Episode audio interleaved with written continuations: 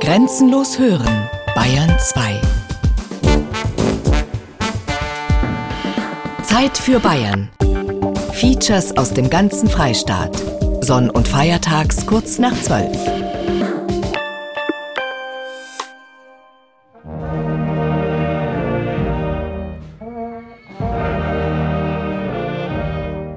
Leichnam, auch Prangertag oder Grenzeltag, deswegen, weil nicht nur die Natur prangt zu dieser Zeit, sondern weil auch die, die, die wertvollsten Messgewänder natürlich angezogen werden. Die Leute ziehen sich besonders an, das war zum Beispiel auch Brauch, dass man am Fronleichnamstag neue Wäsche, neue Kleidung getragen hat. Und da wurde gerade im Dorf sehr darauf geachtet, ob der Nachbar jetzt wirklich ein neues Drum anhat oder wie seine Frisur ausschaut und so weiter. Oder dass zum Beispiel die Kommunionkinder mit ihren Kommunionkleidern mitgehen und natürlich auch die Häuser geschmückt werden. Das hängt alles mit Prangen zusammen, dass die, die, die jungen Birken aufgestellt werden. Das ist also Prangertag äh, zur besonderen Ehre von Fronleichnam.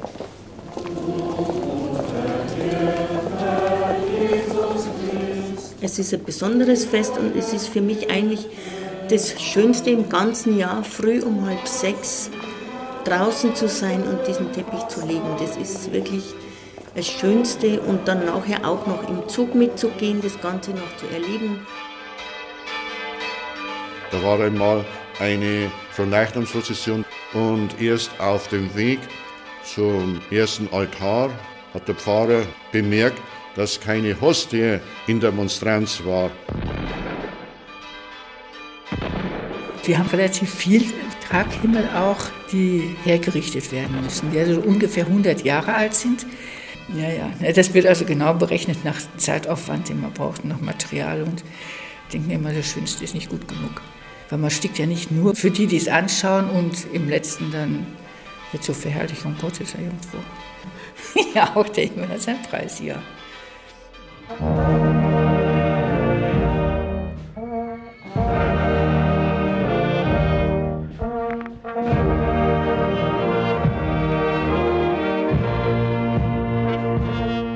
Auch den Himmel gibt es nicht umsonst. Geschichten um frohen Leichnam von Siegfried Höhne.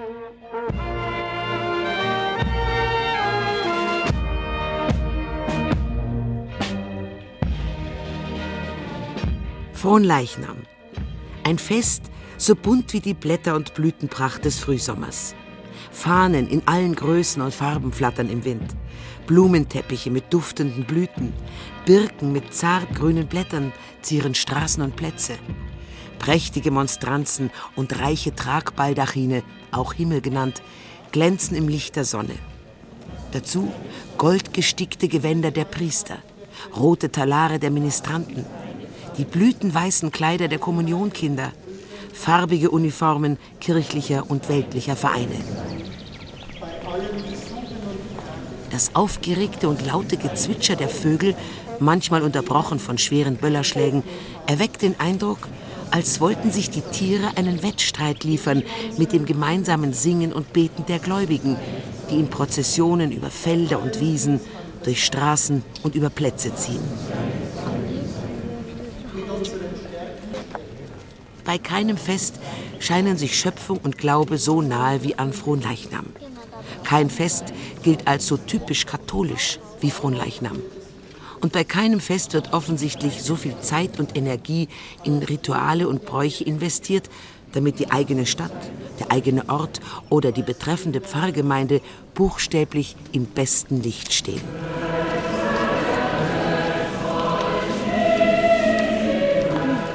Doch trotz oder gerade wegen dieser prunkvollen Inszenierung ist vielen Menschen Fronleichnam in den letzten Jahren und Jahrzehnten fremd geworden.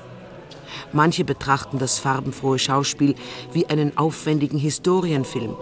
Andere bleiben dem frommen Spektakel gleich ganz fern.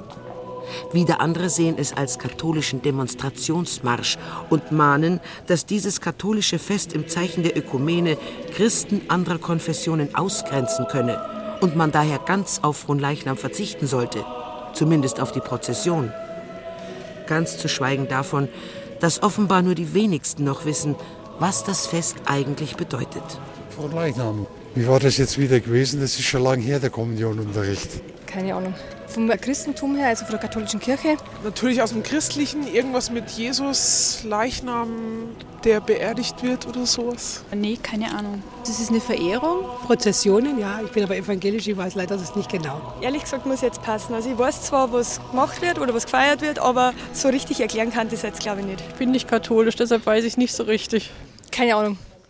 Diese Straßenumfrage, aufgenommen im nach wie vor überwiegend katholischen Regensburg, ist zwar nicht repräsentativ, aber doch symptomatisch. Allein schon das Wort frohen Leichnam bereitet offenbar Probleme.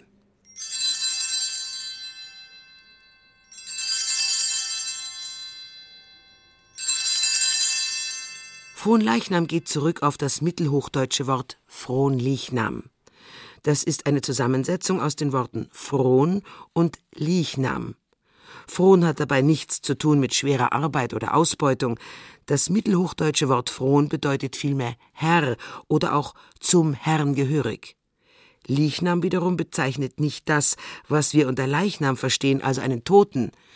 Liechnam meint vielmehr den lebendigen Körper, seine Gestalt, das, was den Menschen ausmacht. Fronleichnam heißt also nichts anderes als Leib des Herrn. Und damit verweist dieses Wort auf eines der zentralen Ereignisse im Leben Jesu, auf das letzte Abendmahl, bei dem Jesus mit seinen Jüngern das Brot brach und den Wein segnete.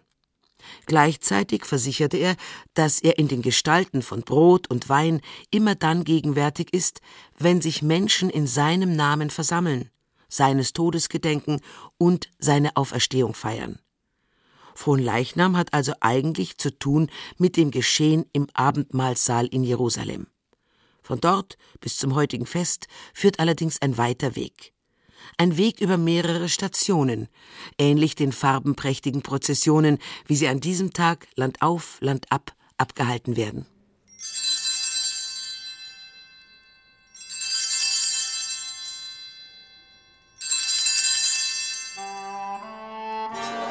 Erste Station Der offene Himmel. Eine Vision und ihre Folgen.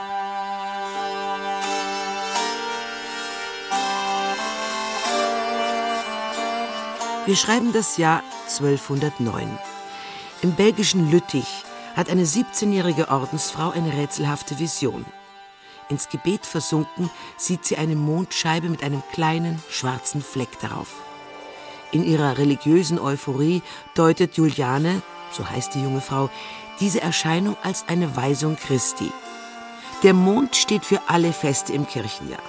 Der Fleck aber für das Fehlen eines Festes zur Verehrung der heiligen Hostie, der Eucharistie. So ist die fromme Frau überzeugt.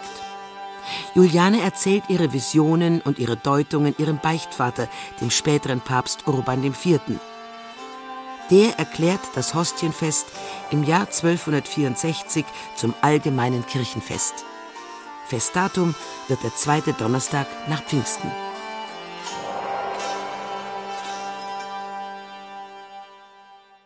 Trotz des päpstlichen Erlasses dauert es einige Jahrzehnte, bis sich das Fronleichnamsfest in der ganzen Kirche durchsetzt. Fast droht es sogar wieder in Vergessenheit zu geraten. Da kommt dem Fest ein glücklicher Umstand zu Hilfe. In verschiedenen Orten Europas wird Fronleichnam mit einer Prozession verknüpft. Prozessionen sind zu der damaligen Zeit nichts Ungewöhnliches.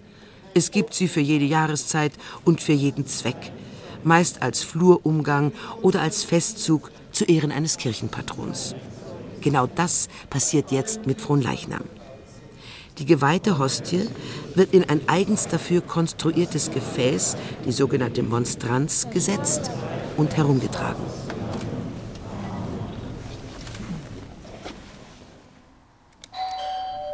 Ja, mein Name ist Maximilian Heimler. Ich bin in der Werkstatt Haber und Brandner seit über 20 Jahren jetzt äh, als Kunsthistoriker tätig. Ich mache hier die Dokumentationsarbeiten. Ich kümmere mich auch so um die Restaurierungsmaßnahmen, mache die konzeptionellen Vorbereitungen und natürlich auch Kirchengerät im ganzen Umfang von der Restaurierung bis zur Neuanfertigung.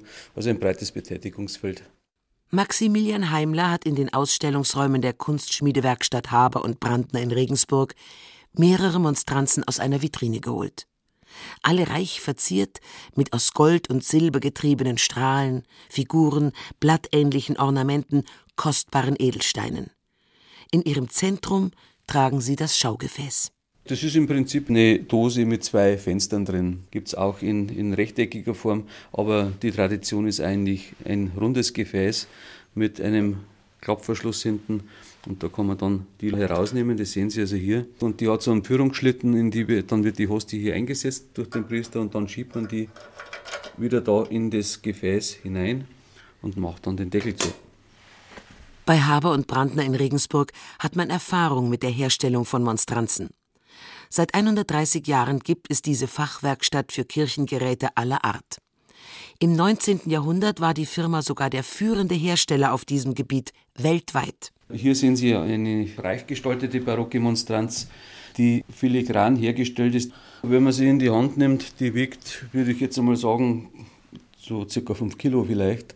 Und das scheint am Anfang nicht schwer, aber auf die Strecke gesehen ist es dann doch ein Gewicht. Und da kommt es eben darauf an, dass die Ausformung, also auch der Knopf, der Knauf, mit dem man dann die Monstranz trägt, dass der gut ausgeformt ist und dann kann man halt zusätzlich zur Unterstützung auch unter den Rand fassen und die Monstranz dann so tragen. Mit den Monstranzen beginnt der Siegeszug des Fronleichnamsfestes. Jetzt endlich hat man das passende Gehäuse für die unscheinbare Hostie. Je reicher die Pfarreien, umso prächtiger werden die Monstranzen. Heimler nennt ein Beispiel aus dem reichen Stift zur alten Kapelle in Regensburg. Wir konnten einmal für die alte Kapelle eine große Monstranz auch restaurieren. Da war dann sogar eingeritzt, wie viel das Ganze gekostet hat und dass das damals den Gegenwert von 550 Ochsen darstellte. Und das muss man sich schon mal vorstellen. Also das ist schon, weil ein Ochse kostet halt auch noch Geld. Und da hat man dann so ganz handfeste Anzeichen dafür, welche Wertstellung die Monstranz also auch hat. Das ist meistens neben Reliquienbehältnissen der wertvollste Besitz der Kirche. Guten Morgen, Herr Reidel. Guten Morgen, Herr Höhne. Ich freue mich, dass ich Ihnen jetzt unsere Monstranzen in der Domschatzkammer zu Regensburg zeigen darf.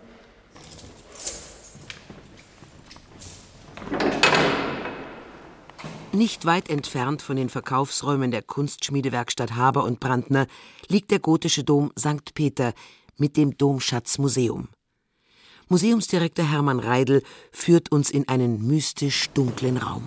Wir sind hier in einem der ältesten Teile des Bischofshofes an den nördlichen Dom angelehnt, die nördliche Wand aus dem 11. Jahrhundert. Dieser Raum wurde im 17. Jahrhundert überwölbt unter Bischof Albert von Töring und ist seit 1934 als Domschatzkammer eingerichtet. Und speziell für die Vasa Sacra, also die heiligen Gefäße, die mit der Eucharistie im direkten Zusammenhang sind. Und zu den Vasa Sacra gehören natürlich unsere Monstranzen, von denen wir hier drei ausgestellt haben.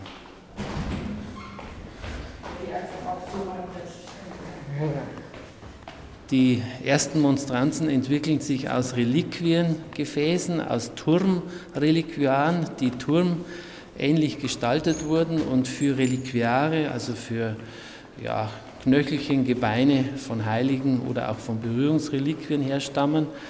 Diese Form des Turmreliquiars hat man im späten 13. Jahrhundert, als die ersten von Leichnamsprozessionen dann erlaubt wurden, umgestaltet und hat im Inneren dieses Glaszylinders dann umfunktioniert. Man hat die Reliquien ersetzt durch eine sogenannte Lunula, also von Mond herkommend, ein mondförmiges Gebilde.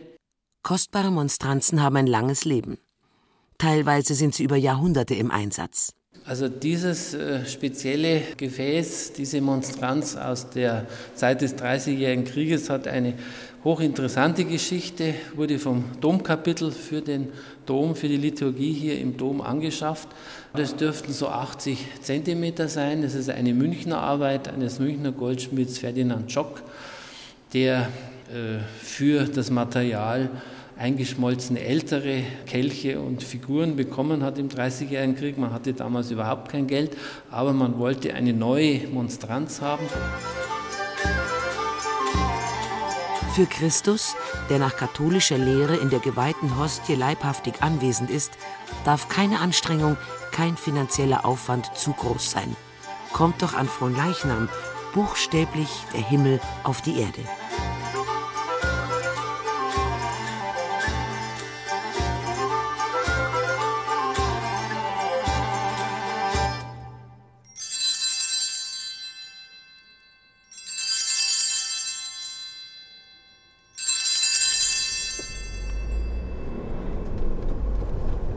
Zweite Station Der Himmel auf Erden von kostbaren Stoffen und bunten Teppichen.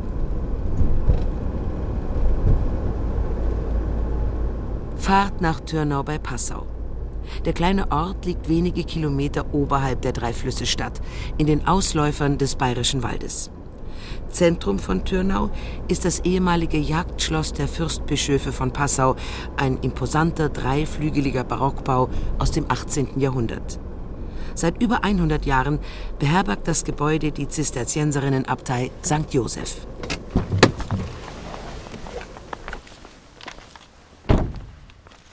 18 Schwestern bewohnen das Kloster, das heute weit über die Grenzen von Passau hinaus bekannt ist für seine Kunst der Paramentenstickerei, also der Herstellung von liturgischen Gewändern und Stoffen.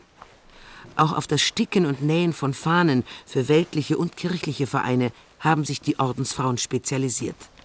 Seit über 50 Jahren ist die Paramentenstickerei von Türnau auch Ausbildungsbetrieb für weltliche Lehrlinge. Grüß Gott, Schwester. Grüß Ja. Gott. Ich habe einen Termin mit der Mutter Äbtissin, Ja. Schwester Mechthild. Ja, schön. 15 Uhr. Danke, das kommen. Gehen Sie einen Moment nicht da ist. Dankeschön. Äbtissin des Türnauer Klosters ist Schwester Mechthild Bernhard. Die 61-Jährige trägt die für den Zisterzienserorden typische Tracht. Ein langes, weißes Untergewand, darüber einen schwarzen Überwurf. Am Kopf ein schwarzer Schleier, der bis zur Hüfte reicht. Die Mutter Äbtissin, wie sie im Kloster angesprochen wird, hat nicht nur die Verantwortung für das geistliche Leben. Sie muss sich auch um die wirtschaftlichen Grundlagen der Ordensgemeinschaft kümmern. Arbeitsbereiche sind halt das Gästehaus und das läuft nebenher. Dann haben wir Landwirtschaft noch und davon kann man auch nicht leben. Und dann haben wir halt die Stickerei, wo Paramente und Fahnen gestickt werden, neue und alte und auch repariert und wieder hergerichtet und restauriert auch zum Teil. Und äh, das ist also der Haupteinnahmebereich. Zu den Paramenten gehören in erster Linie Messgewänder, aber auch Altartücher und, wichtig für Fronleichnam, die sogenannten Traghimmel. Diese erinnern an Baldachine, wie sie für Kaiser und Könige verwendet wurden. Bei der Fronleichnamsprozession trägt der Priester die Monstranz unter einem solchen Baldachin. Oft sind diese Traghimmel Jahrhunderte alt. Wir haben also relativ viel Traghimmel auch, die hergerichtet werden müssen, die also ungefähr 100 Jahre alt sind. Damals ist ja ungefähr um 1900 herum ähm, Stickmaschinen aufgekommen und jetzt gibt es also viele, die mit der Maschine gestickt sind und kombiniert mit Handstickerei. Also die haben in der Mitte oft Embleme drin, die vorgestickt worden sind, mit der Hand vorgestickt in Goldstickerei und dann die Ranken und die Blätter und Blüten, die da rundherum sind, sind mit der Maschine gestickt. Die Stickerei geht noch, aber der Stoff zerfällt natürlich inzwischen. Nach 100 Jahren wundert sie auch keinen. Ich habe Stickerei gelernt hier im, im Haus und dann habe ich Gesellenprüfung gemacht und dann war ich in einer anderen Stickerei, auch in einem Kloster. Und ja, Meisterprüfung muss man natürlich auch machen, wenn man ausbilden will. Also bevor ich ins Kloster ging, habe ich Sonderpädagogik studiert.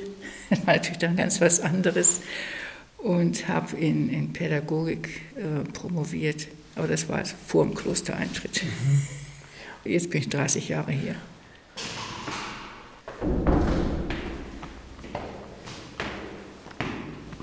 Schwester Mechthild führt uns über ein großes Treppenhaus hinauf in den ersten Stock. Zwischendurch erzählt sie über ihre Aufgaben beim Paramentensticken. Also ich selber mache die Entwürfe und Zeichnungen und in der muss halt dann die Arbeit verteilen. Aber die Schwestern sind dann beim Nähen und beim Verkauf und ich meine, das ist ja auch eine wichtige Sache. Jetzt haben wir im Moment haben wir in der Stickerei fünf, ja, fünf Damen, die da arbeiten. Wir betreten einen weiten Saal mit einem imposanten Deckenfresko aus der Barockzeit. Wenn man aus den großen Fenstern schaut, hat man einen herrlichen Ausblick hinüber nach Passau zur Feste Oberhaus. In der Mitte des Saales mehrere große Tische, auf denen prächtige Stoffe liegen. Wir sind in der Himmelwerkstatt. Grüß Gott. Grüß Gott, grüß Gott. Also das ist die Schwester mit dem Himmel. Und schon läutet das Telefon. Die Schwester mit dem Himmel, das ist eine fröhlich und offen dreinblickende Ordensfrau, die eine handfeste Arbeit verrichtet. Sie repariert alte Traghimmel. Ich bin die Schwester Franziska, bin 43 Jahre, komme aus der Nähe von Regensburg übrigens, bin ich daheim, in Sarching bei der Valhalla da. Und ich bin jetzt schon 22 Jahre da und ich fliege halt sehr gern die alten Sachen. Jetzt mache ich momentan einen Baldachin. Ja, Himmel sagt man im gebräuchlichen Sinne. Einen alten auch und der hat mich schon viel gekostet, weil es so anstrengend ist. Schwester Franziska sitzt vor einer Nähmaschine und bearbeitet den schweren Damaststoff. Das ist oft so, wenn man da fehlt nicht weit, das sieht man erst, wenn man es auftrennt. Wie weit es wirklich fehlt, das war alles Papier. Also der, der Mast da drin war Papier wie festgeklebt mit Kleister. Da habe ich richtig rausbrechen müssen, bröseln müssen. Das sieht man alles auf den ersten Blick nicht. Da meint man, da fehlt nicht weit, ja, da muss es fast neu machen.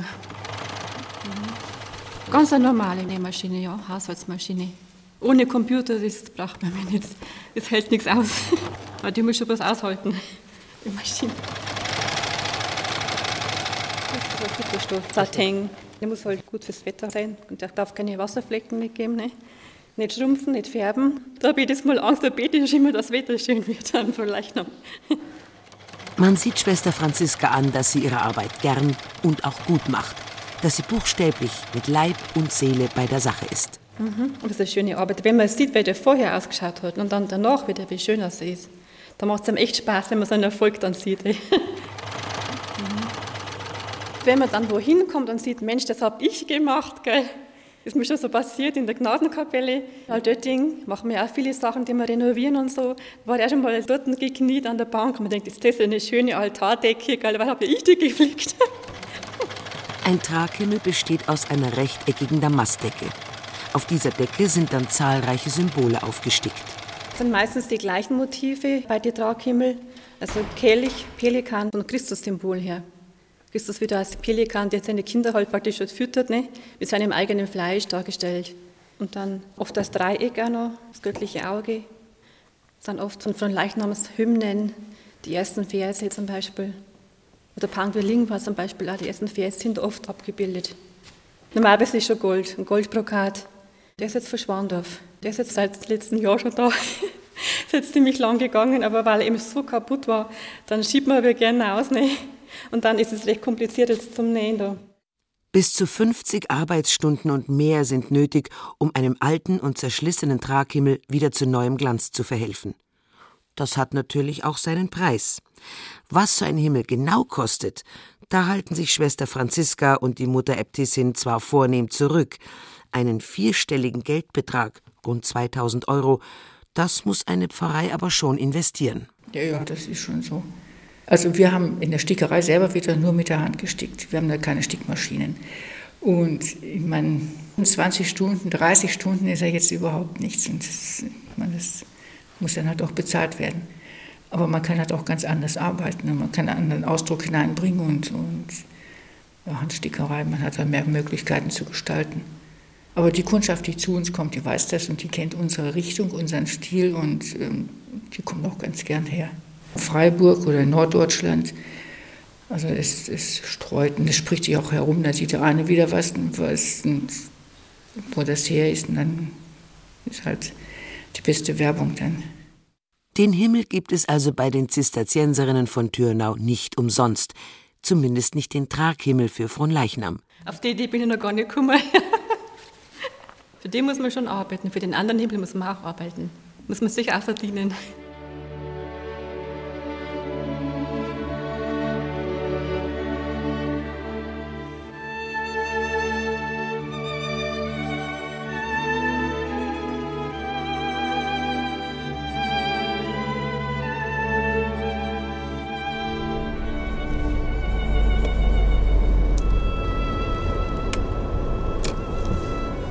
Von Tönau bei Passau geht es nach Heinsacker bei Regensburg. Im Garten eines gelb leuchtenden Hauses treffen wir auf Erika Kugler. Die 62-Jährige ist Vorsitzende des Frauenbundes von Heinsacker und kümmert sich jedes Jahr um einen besonders schönen Fronleichnamsbrauch. Um den Blumenteppich. Jetzt muss man mal schauen hier. Was fängt hier an? Ja, also ich könnte mir vorstellen, dass diese Glockenblumen und die sind ganz weiße, schöne Glöckchen, die werden wir wahrscheinlich als Hintergrund mit hernehmen können. Die sind also schön einzeln zu zupfen, so wie die hier, bloß ein bisschen kleiner. Also die sind sehr schön. Blumenteppiche sind eine Spezialität von Erika Kugler und ihren Kolleginnen vom Frauenbund. Jedes Jahr mit einem anderen Motiv, bunt und originell. Dafür sucht sie bereits Wochen vor dem Fronleichnamsfest in ihrem Garten nach passenden Blumen und Pflanzen. Dann die gelben Blumen, die wachsen unten hier am Hang entlang. Da muss ich mal schauen. Doch, die könnten jetzt, wenn die Sonne kommt, das wären lauter gelbe Sterne. Der ganze Halm wird voll gelber Sterne und die kann man dann schön einzeln abzupfen. Das schaut so wirklich ganz toll aus. Am schönsten ist dann, wenn man einen Kelch macht aus denen. Das ist so richtig goldig glänzend dann das Ganze. Ich sehe gerade, es blüht auch noch die Magnolie.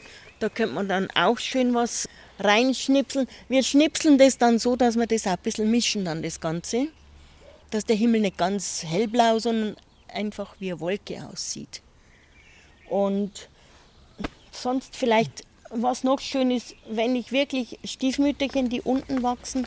Damit genügend Blumen und Blüten für den Teppich zusammenkommen, helfen viele in der 4000 Seelenpfarrei bei Regensburg mit. Die sind schon alle geimpft, dass sie alle die Augen offen halten. Auch meine Vorstandschaft vom Frauenbund und so weiter. Es ist wichtig, dass sie die Blumen, wenn sie es haben, wenigstens bringen. Das Zupfen ist dann nicht so schlimm, aber dass man einfach die Blumen schon hat und wie gesagt, in luftigen Waschkörben. Ist mir sehr wichtig dann. Und wenn wir wirklich ein bisschen Gras brauchen, heuer ist ja kein Grün dabei, dann mäht uns der Hausmeister vom Senioren-Servicehaus ganz frisch in der Früh leise den Rasen, dass wir frisches grünes Gras haben.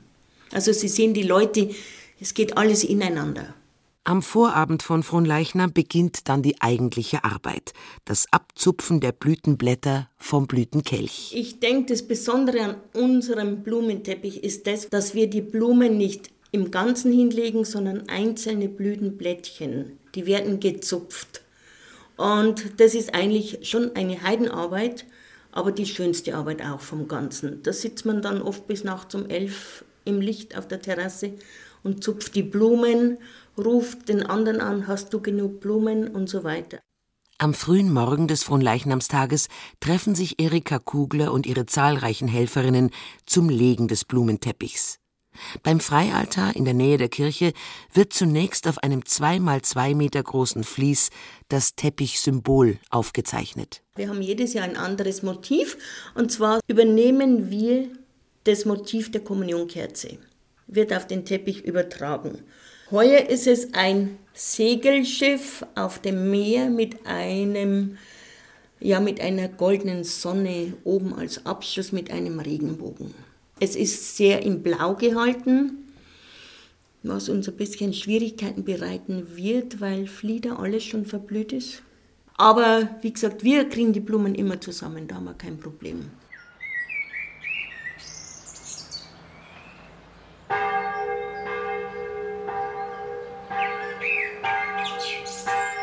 Mittlerweile ist es 6 Uhr in der Früh.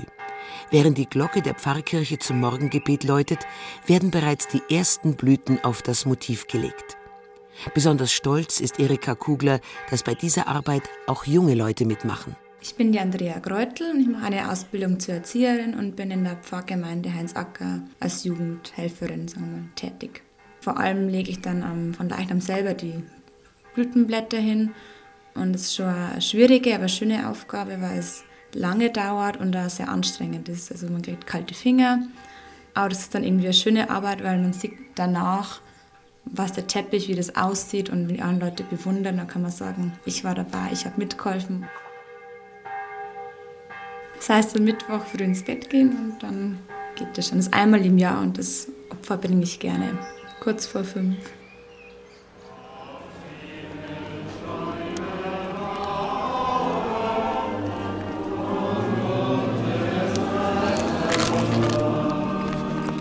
Wenn dann die Fronleichnamsprozession durch Heinz Acker zieht, dann sind schon viele gespannt auf das Kunstwerk von Erika Kugler und ihren Helferinnen. Der Blumenteppich ist vor dem letzten Altar und es ist ein sehr schöner Platz. Also er ist vor dem Altar, er bleibt bis abends liegen, weil viele Spaziergänger, alle wollen ihn noch sehen.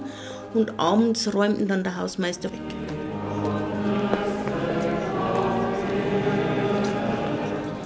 Der Blumenteppich von Heinz Acker gehört zu den schönsten in der Umgebung. Damit er allerdings bis in den Abend hinein so schön erhalten bleibt, hat Erika Kugler eine Bedingung gestellt. Eine Bedingung, an die sich sogar der Pfarrer halten muss. Es geht keiner drüber, die gehen außen rum. Früher sind sie mal drüber gegangen und dann war der Teppich wusch. Und dann haben wir gesagt, bitte könnt ihr nicht außen rum gehen. Die Arbeit von Stunden ist auf zwei Minuten kaputt. Und ja, jetzt wird außen rum gegangen. Ein prächtiger Blumenteppich, auf dem nicht mal der Pfarrer mit dem Allerheiligsten gehen darf. Das sind schon strenge Gesetze, die da in Heinzacker gelten.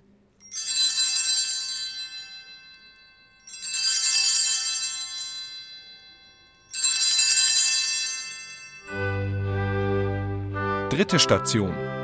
Der Himmel ist katholisch. Ein Fest als Glaubensdemonstration.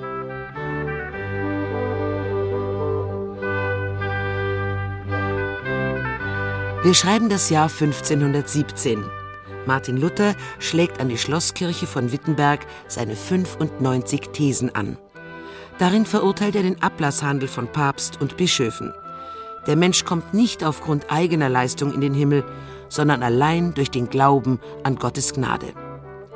Die Reformation beginnt und stellt vieles in Frage, was dem gläubigen Menschen damals wichtig ist, darunter auch das Fronleichnamsfest. In einem Brief aus dem Jahre 1523 lässt Martin Luther kein gutes Haar daran, dass der Leib des Herrn prunkvoll in einer Monstranz herumgetragen wird. An keinem Fest wird Gott und sein Christus mehr gelästert, denn an diesem Tage, und sonderlich mit der Prozession. Die ist nichts anderes als Heuchelei und Spott, aber keine innerliche Anbetung. Die Christen gleichen dabei einem Sohn, dem der Vater Brot reicht, weil er am Verhungern ist aber anstatt zu essen, trägt dieser es auf einer Stange herum.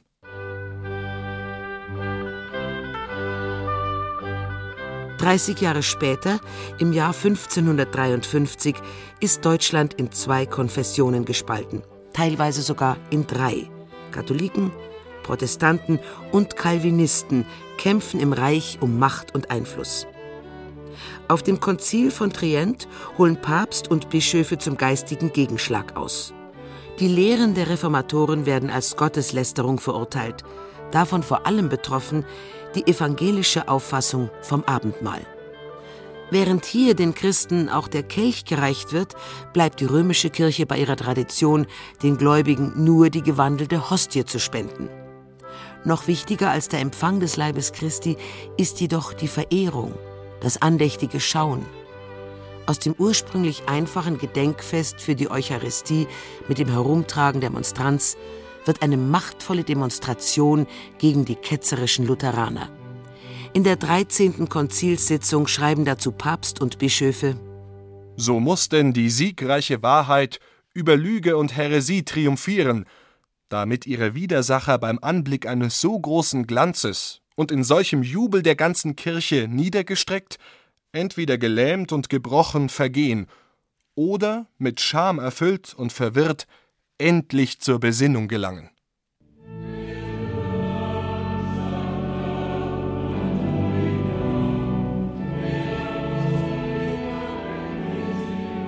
Dieser Aufruf hat Folgen.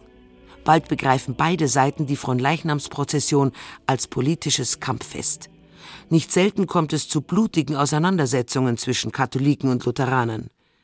Im Jahre 1608 muss sich der Reichstag in Regensburg mit einem Fall aus Dillingen befassen. Hier sind die Jesuiten über den Marktplatz der überwiegend protestantischen Reichsstadt gezogen. Die Folge sind heftige Prügelszenen, die Fahnen werden durch den Straßenkot geschleift. So beschreibt der Nürnberger Historiker Axel Gotthard die Situation. Die Folge? Der Reichstag verhängt über Dillingen die Reichsacht, das heißt, die evangelische Stadt wird aus dem Reichsverband ausgeschlossen. Ihre Bürger haben keine Rechte mehr. Mit der Maßnahme wird ausgerechnet der erzkatholische bayerische Herzog beauftragt. In den Augen der evangelischen Reichsstände erneut ein Skandal. Ebenfalls in den Reichstagsakten vermerkt ist ein Vorfall im Jahre 1712 im westfälischen Siegen. Hier fliegen während einer Prozession Steine, später auch Gewehrkugeln. Die Bilanz der blutigen Prozession vier Tote, etliche Verletzte.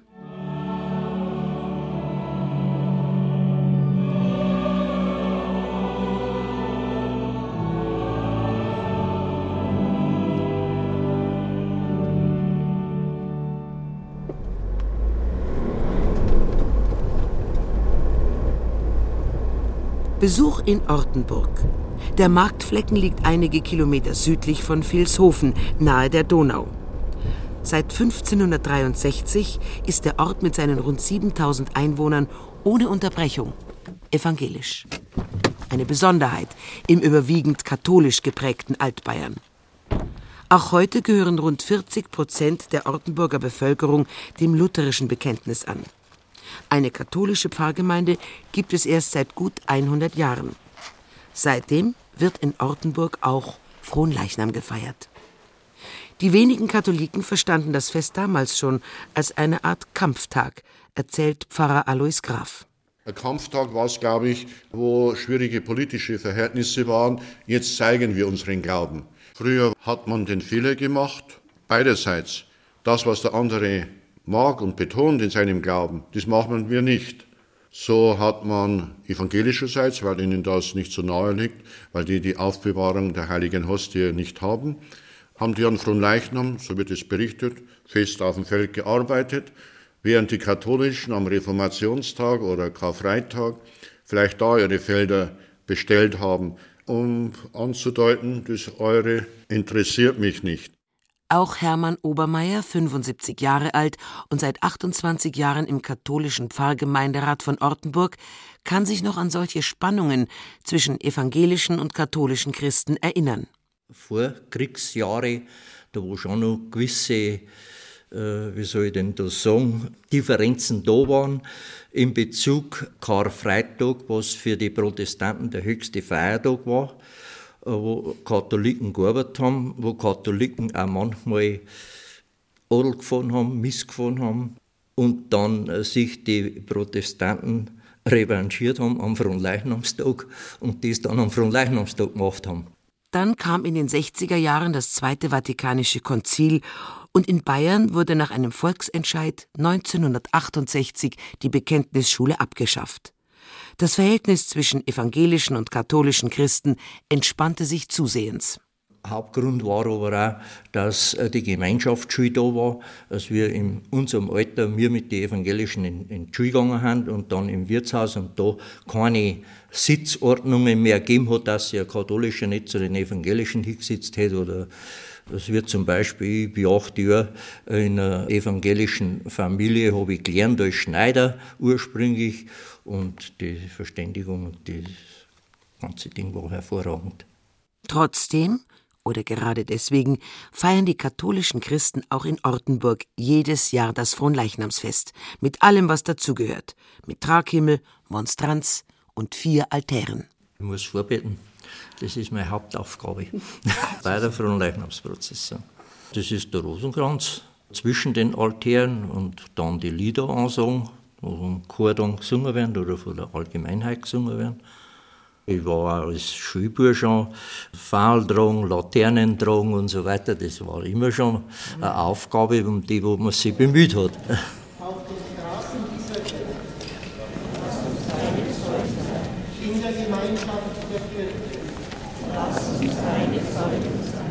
Ich bin die Marianne Köberl und war früher Lehrerin.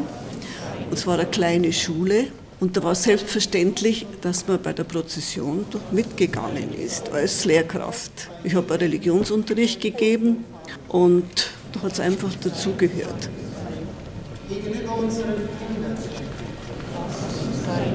Ja, also ich gehe gern mit und habe auch lange im Chor mitgesungen, solange es noch stimmlich gemacht habe. Und es hat einfach bei uns dazugehört. Wir haben uns als Kinder schon, schon darüber gefreut, dass man ein schönes Kleid angehabt hat. Und der Kranzel und die Haare vielleicht offen, was auch nicht selbstverständlich war, hat auch dazugehört. Und sonst halt die üblichen Lieder halt zu der Verehrung des heiligen Altarsakramentes, hat man halt damals so gesagt. Ich möchte es nicht missen. Früher schon nicht und jetzt auch noch. Pfarrer Alois Graf möchte das Fronleichnamsfest mit der Prozession ebenfalls nicht missen, auch wenn ihn die Böllerschüsse der Feuerwehr, die es seit kurzem wieder gibt, nicht so gefallen. Für Graf, seit 30 Jahren Ortspfarrer in Ortenburg, ist das zu laut und aufdringlich. An Fronleichnam sollen die Katholiken nicht auftrumpfen. Das gehört sich nicht für einen Ort, in dem so viele evangelische Christen leben.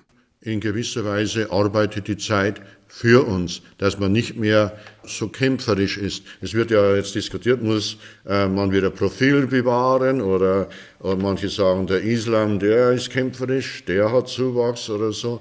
Aber bei uns ist es gut, dass dieser religiöse Fundamentalismus nicht mehr so vorhanden ist, dass man zwar Freude hat am Glauben, aber nicht demonstrativ oder den anderen aufzwingt oder ein Grundsatz könnte lauten, katholisch, evangelisch, nichts tun, was dem anderen wehtut. Das ist auch ein gutes Wort. Die Ökumene, das friedliche Zusammenleben von evangelischen und katholischen Christen, das hat sich der Ortenburger Pfarrer auf seine Fahnen geschrieben. Sichtbares Zeichen dafür ist der Prozessionsweg. Bei uns in Ortenburg geht der Prozessionsweg nicht durch den Marktplatz, wie es normal naheliegend wäre, sondern wir streifen den Marktplatz nur und gehen einen anderen Weg, auch recht schön, weil da eine Kapelle, eine Lourdeskapelle ist, aber wir gehen nicht durch den Marktplatz. Gerade am Marktplatz, jede zweite Familie konfessionsverbindend, so sagen wir jetzt, einer katholisch, einer evangelisch ist. Und man möchte nicht praktisch sagen, jetzt ziehen wir singen da Sakramentslieder singen durch den Marktplatz.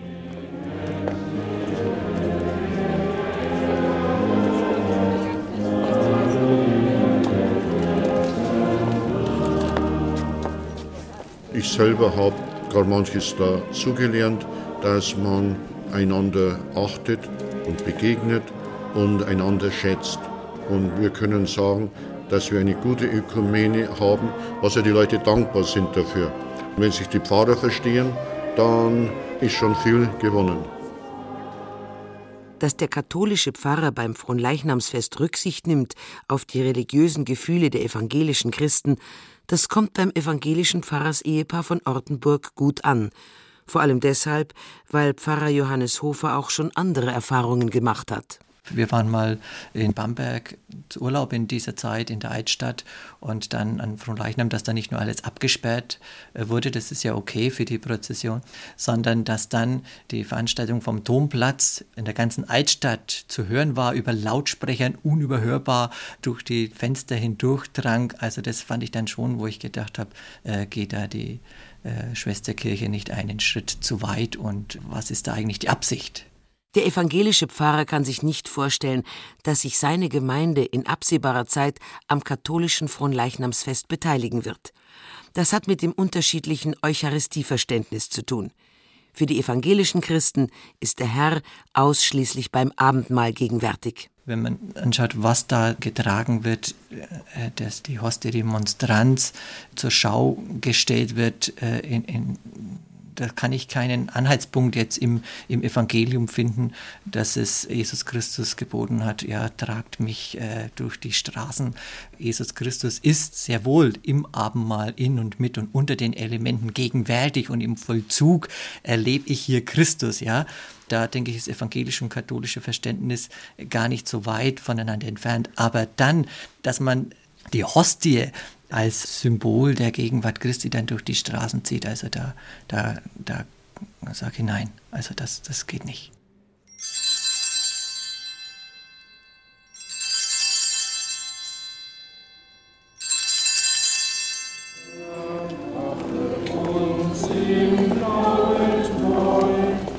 Vierte Station. Der Himmel in Bewegung. Fronleichnam zwischen Tradition und Moderne.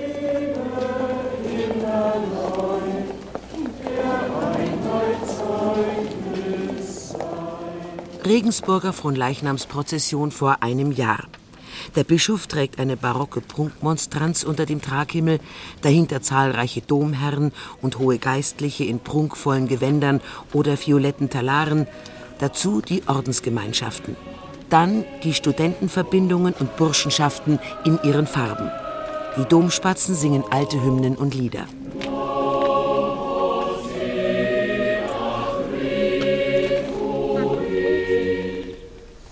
Am Straßenrand verfolgt eine bunte Schar von Menschen das Geschehen. Einige wenige beten andächtig mit, verneigen sich ganz ehrfürchtig, wenn das Allerheiligste an ihnen vorbeizieht. Andere schlecken ein Eis, essen eine Bratwurstsemmel und schauen mehr oder weniger erstaunt oder gar belustigt dem für sie ungewöhnlichen Treiben zu. Fronleichnam zwischen Tradition und Moderne. Welchen Weg dieses Fest in die Zukunft nehmen wird, das ist die große Frage. Je nach Herkunft und religiöser Prägung fallen die Antworten ganz unterschiedlich aus. Jetzt, wo haben Sie das mit Fronleichnam? Fest der Botschaft. Bei Herrin, was hießen denn alles Herrinhöfen? Pranger oder Kranzeltag? Adolf Eichenseher, lange Jahre Bezirksheimatpfleger der Oberpfalz, kennt sich aus mit dem Brauchtum christlicher Feste. Besonders das Fronleichnamsfest ist ihm ans Herz gewachsen. Das Corpus Christi Fest auf dem Land noch mit großer Teilnahme der Bevölkerung während in großen Städten dass das Interesse von Jahr zu Jahr steigt, muss man leider feststellen.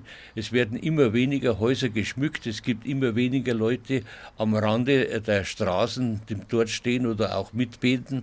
Dieses Brauchtum wird leider sehr verbessert in der letzten Zeit. Der Wohlstand und der immer weiter zunehmende Materialismus zerstören auf Dauer die Frömmigkeit der Leute, davon ist Eichenseher überzeugt. Um wenigstens das Wissen über die alten Feste für die Nachwelt zu retten, sammelt Eichenseher bereits seit Jahrzehnten Bilder, literarische Texte und Berichte aus alten Chroniken. Daraus sind mittlerweile drei Bücher geworden. Der letzte Band ist erst vor wenigen Wochen erschienen. Das erste umfasste den Weihnachtskreis von Katrin bis Lichtmess. Das zweite hieß Oberpfälzer Ostern und umfasste die Fastenzeit bis Pfingsten. Und jetzt das dritte beginnt mit Fronleichnam und endet bei Martini, also am Kirchenjahrende. Wobei Martini muss man heute fast schon erklären, das ist das Fest des heiligen Martin und nicht dieses Getränk aus Italien.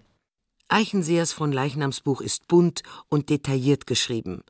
So erfährt der Leser, dass es vor allem in der Barockzeit neben den Prozessionen zusätzlich auch Fronleichnamsspiele gegeben hat. Das älteste Volksschauspiel Bayerns, der Furter Drachenstich, gehörte ursprünglich zur Fronleichnamsprozession. Eigentlich die wichtigste Szene in einer Oberpfälzer Fronleichnamsprozession war der Kampf mit dem Drachen, woher der Furter Drachenstich kommt. Das ist ja ein Volksschauspiel, das über 500 Jahre bereits existiert. Die wenigsten wissen sie aber, dass dieses Spiel aus einem Teil einer Prozession stammt. Vor allem in der Aufklärung wurden solche Szenen dann verboten, die ja manchen äh, Wildwuchs natürlich auch mit sich brachten. Das wurde dann ausgespart. Darüber hinaus war die Fronleichnamsprozession auch Vorbild für viele weltliche Feste. Der prunkvolle Zug der berühmten Landshuter Hochzeit etwa, die heuer wieder gefeiert wird, hat Parallelen zu der großen Fronleichnamsprozession aus dem 18. Jahrhundert.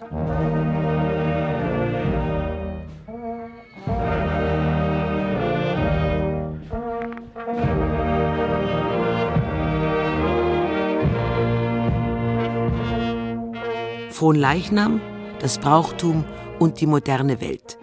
Da ist der Theologe Guido Fuchs in seinem Element. Fuchs, Professor für Liturgie an der Universität Würzburg, hat über Fronleichnam ebenfalls ein Buch geschrieben. Er blickt allerdings weniger zurück, sondern stellt die gesellschaftlichen und theologischen Veränderungen dar, die Fronleichnam heute prägen. Grundlage bildet eine Umfrage unter 400 Pfarreien, vorwiegend aus Deutschland, aber auch aus Österreich und der Schweiz.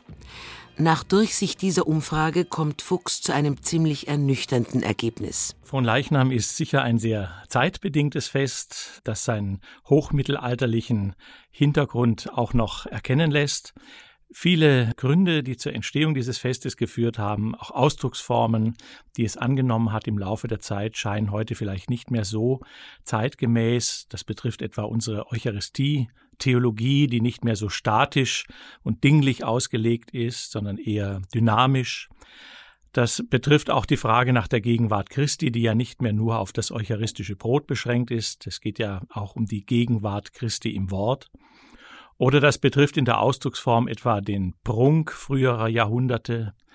Trotzdem glaube ich schon, äh, dass das Fest auch noch im 21. Jahrhundert und hoffentlich darüber hinaus sinnvoll ist, allerdings unter Erweiterung des Festinhaltes und Besinnung vielleicht auch auf neue Ausdrucksformen. Was die Prozession anbelangt, wäre sicher möglich, das über das Verständnis des Festes als Bild der pilgernden Kirche noch stärker nahezubringen, vielleicht auch ein Motiv, das sicher auch mit früher dabei war. Eine Segnung der Flure war ja oft mit diesem Fronleichnamsfest verbunden. Also Schöpfungsfrömmigkeit und auch das Hineintragen der Eucharistie in den Alltag der Menschen. Im Fronleichnamsfest des 21. Jahrhunderts stecken also durchaus Chancen. Es ist kein Auslaufmodell, so der theologische Fachmann. Immerhin haben Wallfahrten, Prozessionen und Gebetsgänge inzwischen wieder hohe Konjunktur.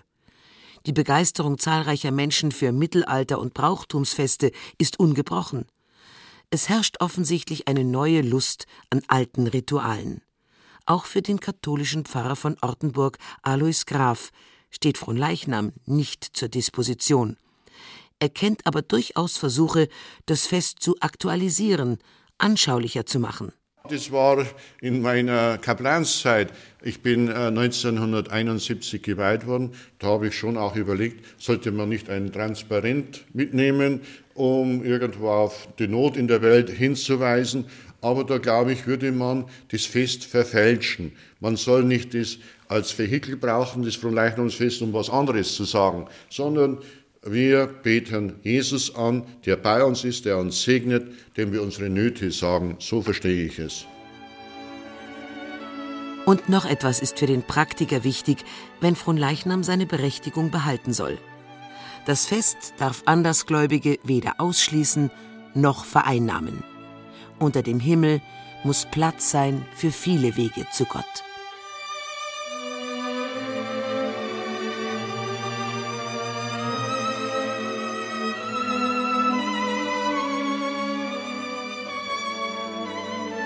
Auch den Himmel gibt es nicht umsonst. Das waren Geschichten um frohen Leichnam von Siegfried Höhne. Die Sprecher waren Christiane Blumhoff und Clemens Nicol. Ton und Technik Roland Böhm. Redaktion Gerald Huber.